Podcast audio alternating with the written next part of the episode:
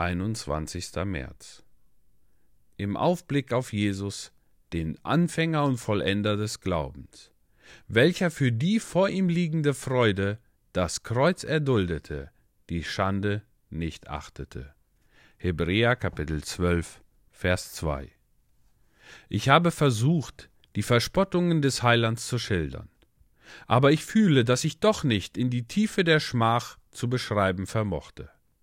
Ich möchte nun auf die Worte das Kreuz erduldete, die Schande nicht achtete eingehen. Das Kreuz. Du hörst das Wort, aber du verbindest damit nichts Schreckliches. Die Kreuzigung war eine Todesstrafe, zu der nur Sklaven verurteilt werden konnten. Und dann auch nur, wenn sie ein fluchwürdiges Verbrechen, zum Beispiel einen Mord, begannen oder eine Verschwörung angezettelt hatten. Am Kreuz zu sterben wurde als die schrecklichste und fürchterlichste Strafe betrachtet. Bei jedem anderen Tod gibt es irgendeinen Umstand, der den Schmerz, wenn auch nur in geringem Maße, begrenzt, sei es die Schnelligkeit der Hinrichtung oder der damit verbundene Hohn. Aber dies ist der Tod eines Schurken, eines gemeinen Verbrechers, eines Meuchelmörders, ein qualvoll verlängerter Tod, ein wahres Meisterstück teuflischer Grausamkeit, verbunden mit der höchsten Schande.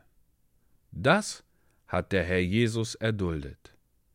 In unseren Tagen ist das Kreuz nichts Schimpfliches. Mancher König trägt es auf blitzender Krone. Mancher Sieger führt es in flatternder Fahne. Einige beten es an.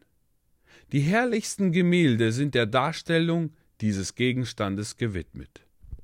Eingegraben auf Gold und Edelstein ist das Kreuz zu einer wahrhaft königlichen Würde emporgestiegen. Ich glaube, es ist uns heute nicht möglich, die Schmach des Kreuzes in ihrem ganzen Umfang zu verstehen. Aber der Jude wusste darum, der Römer verstand es, und Christus selbst natürlich auch, welch eine furchtbare Schande es war, den Tod am Kreuz zu erleiden. Der Herr Jesus musste sein Kreuz zunächst selbst tragen. Er wurde auf der Schädelstätte Golgatha zu einer Zeit gekreuzigt, in welcher viel Volk in Jerusalem war.